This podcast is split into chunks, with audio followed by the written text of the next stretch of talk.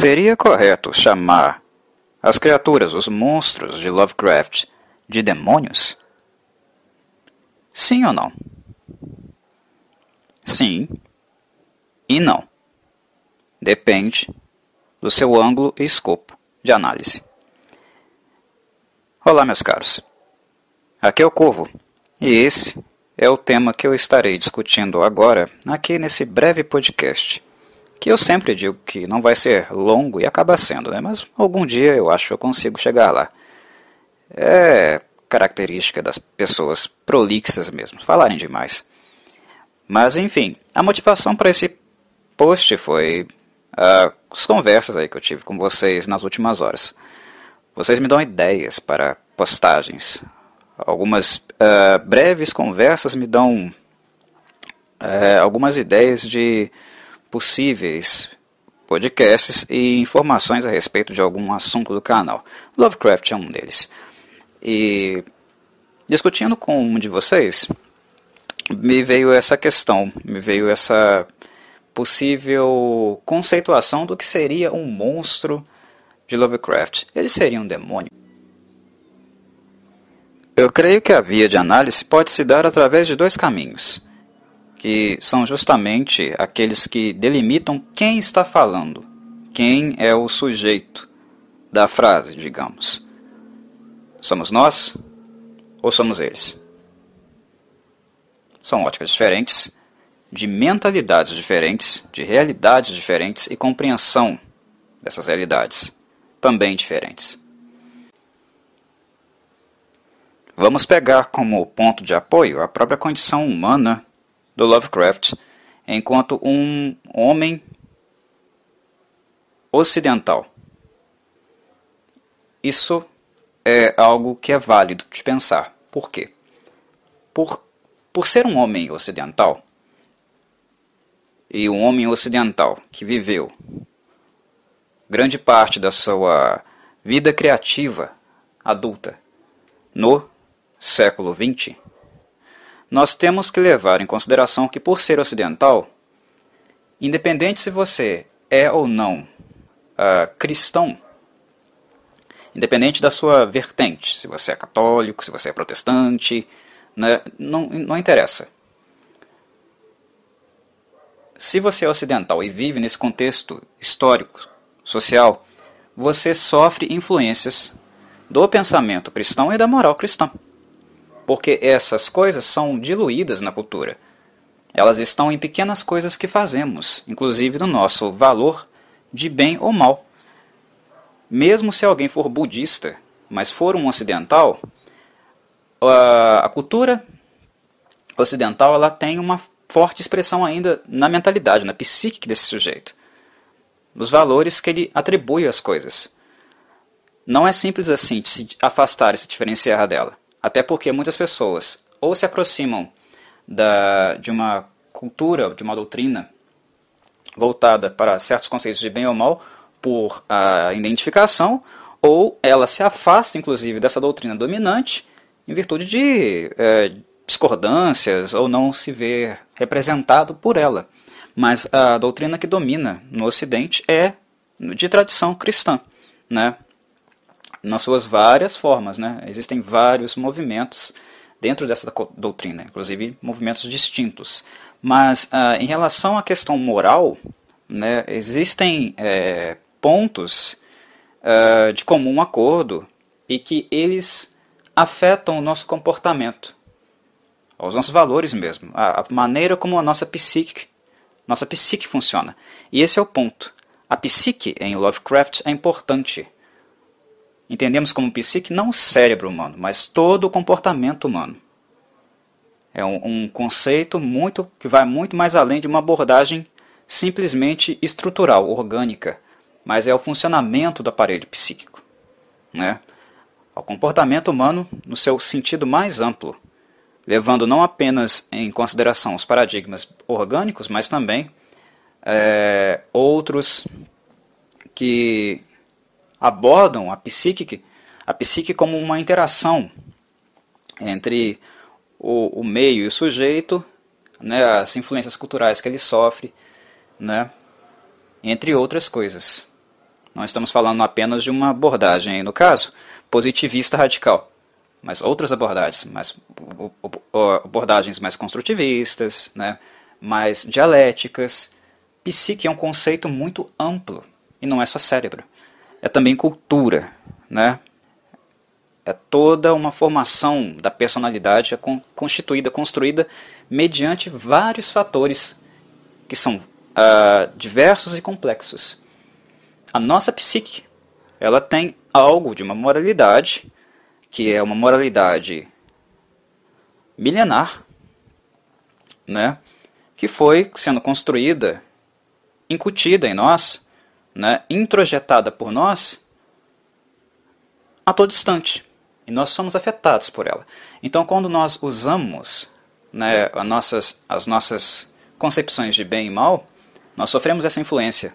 Por mais que nós digamos que não somos uh, uh, seguidores de uma determinada vertente, nós somos ainda influenciados pela cultura dominante, pelo imaginário dominante, porque o que é dominante está nas relações humanas e nas instituições, em todos os lugares que vocês possam imaginar. E isso tem afeto em nós e cria, introjeta em nossos conceitos, sentidos. E a nossa psique, ela é moldada a partir daí também. Ela é afetada a partir disso. Né? Nós temos a tradição de séculos, mais de um milênio dos nossos ancestrais, introjetadas na gente. O nosso movimento, às vezes, é de diferenciação, é de um salto, de desenvolvimento dela, de, uh, de melhoramento. Nós não somos perfeitos enquanto civilização. Quem diz isso é um louco. Nós temos muito a nos desenvolver como uh, pessoas e civilização ainda. Né? Mas, enfim, vocês pegaram o gancho, o conceito. Há uma influência muito forte aí. Então, o Lovecraft sofreu essa influência. Né? Então, nós não podemos falar que ah, não tem uh, o, esse conceito na obra dele. Tem, até porque de alguma forma vaza, aparece. Né? Nós vamos encontrar no texto dele é, formas, né, eu digo corpo mesmo, estéticas, de monstros que lembram os daimons, ou que lembram os próprios demônios, né? Se a gente tomar o termo, não o termo grego daimon, ser de conhecimento, de saber, mas a gente pegar o, o, o termo já pejorativo, né, que foi introduzido historicamente depois, né, demônio, já com um sentido pejorativo negativo, nós vamos pegar traços estéticos e comportamentais dessas criaturas, formas do corpo, uh, forma de comportamento, valoração que é dado a elas. O, o, o, o Lovecraft ele sofreu essas influências. É inegável, nós sofremos. Né? Então não é que é zero, distante desses conceitos. Ele é um fruto do tempo dele, como nós somos do nosso. Ok? Dito isso, então é uma falácia colocar que não existe nada. E no texto dele nós vemos essas, essas coisas escaparem, vazarem. Falarem que uma coisa é do inferno, que uma coisa é demoníaca, infernal. Né? Uh, a gente percebe esses jargões, esses uh, termos dotados de um sentido no texto dele. Embora ele tenha feito um salto criativo no qual, conceitualmente, ele constrói seres com uma lógica e um funcionamento totalmente alienígena. Que deveria ser, a princípio, né? e nós tentamos fazer um esforço de imaginá-los assim, alienígenas para o próprio Lovecraft. Ler Lovecraft é tentar sair da caixinha, é ficar no escuro, é abandonar todo, todos os seus conceitos, o que não é possível, mas é um esforço, né, um esforço criativo, de imaginação, de abandonar tudo o que nós entendemos, conceituamos sobre as coisas, para entrar com uma coisa totalmente alienígena. E alienígena em que sentido? Que está inserido em um paradigma, em uma lógica de funcionamento que é completamente diferente da nossa. A maneira como se sente, como se vê, como se entende as coisas, os valores morais são completamente diferentes.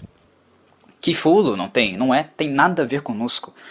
A psique dele é completamente diferente e ela é tão incompreensível, tão incompreensível que nós não podemos nem ao menos nos adaptar a ela. Nós somos destruídos. Na verdade, nós uh, somos degradados por esse, contrato, por esse contato que é um contato sempre muito brusco. muito abrupto.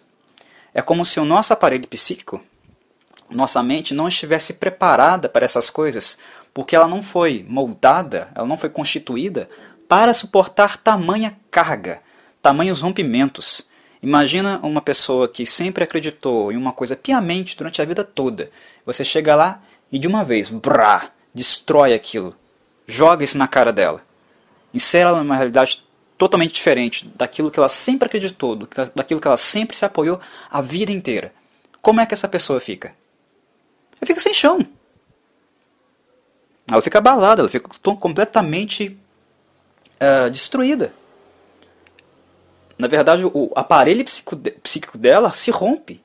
É como se ele se fragmentasse em vários pedaços. E aí vai partir o trabalho mesmo de juntar cada pedacinhos e dar um mínimo de organização para ele, para esse aparelho psíquico. Os dos grandes antigos, primeiro, eles não são, já não são organizados como os nossos. Eles já são bagunçados, eles têm uma lógica completamente diferente. E todos os valores envolvidos, valores de bem, mal, o que seria certo, errado, noções de espaço e tempo, física mesmo, temporalidade. Milênio para nós é algo muito, muito gigantesco. Para os antigos pode não ser. Pode ser uma coisa completamente indiferente. Pode não ser nada. Inclusive envelhecimento, a percepção de tempo deles, o próprio conceito de tempo pode ser que não exista para eles. Ou seja, é uma lógica completamente alienígena. Então, por isso que a minha lógica no início desse podcast foi sim e não. A minha resposta para isso foi sim e não. Porque depende da ótica. E uma coisa não necessariamente uh, afasta a outra. Porque, querendo ou não, nós somos humanos e aqueles que leem a obra e pensam e refletem sobre ela. Tem um pensamento criativo sobre ela. E é da mesma forma que o escritor também o é. E nós somos influenciados por uma tradição. Mas isso não quer dizer que nós não possamos dar saltos. Nós não podemos imaginar configurações possíveis de uma coisa completamente avessa ao que nós intimamente somos, física e mentalmente, culturalmente. Nós, não, nós ainda podemos ser, é, sermos capazes de pensar em coisas completamente que fogem completamente à física newtoniana, por exemplo. Por que não? Criatividade humana é isso. Nós nunca. Nós não somos uma espécie que fomos sempre a mesma coisa. Né? Isso as teorias, próprias teorias evolutivas dos do, do seres humanos, né? Mostram isso. Nós, hoje, o que nós somos não é o que nós fomos há alguns milênios atrás. Nossa espécie, em relação ao planeta Terra, é bastante jovem, diga-se de passagem. Tem muita coisa no mundo que é muito mais antiga do que a gente. Nossa espécie é bem recente para a história da humanidade. Mentira. Me corrijo. Não história da humanidade. História do planeta. Humanidade somos nós, né? Organização. Enquanto humanos. Quando, uh, se nós tomarmos como marco o Egito, por exemplo, de civilização, o planeta Terra já existia uma cacetada de milênios, milhões, de bilhões de anos antes disso. Entendem? Né? Somos uma configuração muito recente. E os antigos são antigos. Eles estavam, no claro, no universo do Lovecraft aqui, bem antes da gente, bem antes do que a gente acredita que seja o bom e o mal, o céu e o inferno. Eles não estão necessariamente inseridos nessa lógica, mas eles são produção, enquanto, produção criativa, enquanto produto artístico, de alguém que está. Então, são coisas que não se excluem necessariamente.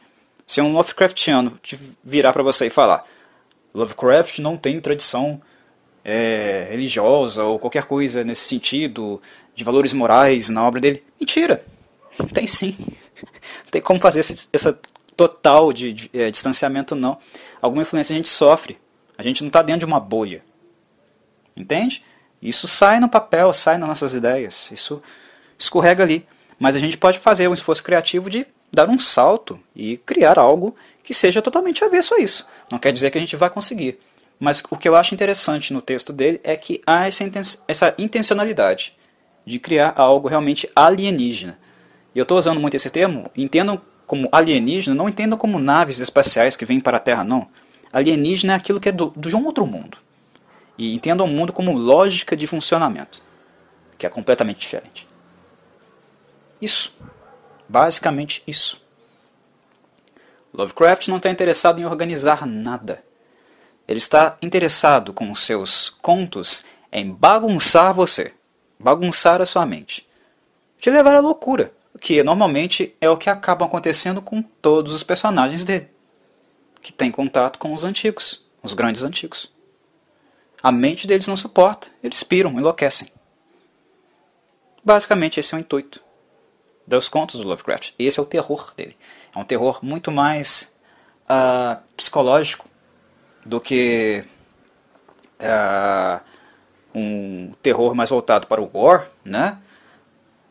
Ele ainda é gráfico porque uh, imaginar os antigos é parte né, da, do, do sabor de ler os contos do Lovecraft, mas ainda assim é uma tentativa de né, mexer com a psique humana, com a nossa psique, vindo de uma pessoa cuja psique nós sabemos também aqueles que conhecem a biografia do sujeito, não era muito lá organizada, né? Lovecraft era um cara muito problemático. Um cara problemático, escrevendo sobre coisas problemáticas. Os loucos produzem coisas bastante interessantes. Isso na história da, uh, da humanidade é algo muito claro. Por quê? Porque a, a mente deles está desorganizada, ela está fora de uma lógica a ponto que os ajuda a perceber a realidade de uma maneira diferente que nós que estamos, digamos, mais adaptados, entre aspas, não conseguimos perceber. Então, às vezes, a doença psíquica acaba produzindo obras totalmente fora da caixinha.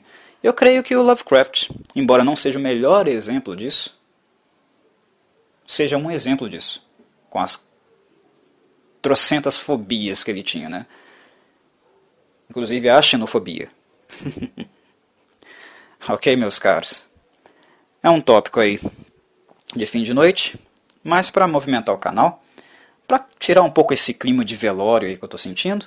Em breve eu continuarei trazendo The Witcher e as Crônicas Vampirescas para vocês verem o novo modelo acontecendo, né? E não ficarem tão ansiosos aí é, em relação a isso. Vai funcionar. Vai funcionar normalmente, vocês vão ver. É apenas uma modificação uma adaptação, nada mais do que isso. Ok, meus caros? Espero que vocês tenham gostado aí do tópico e que ele tenha sido interessante para vocês. Um abraço.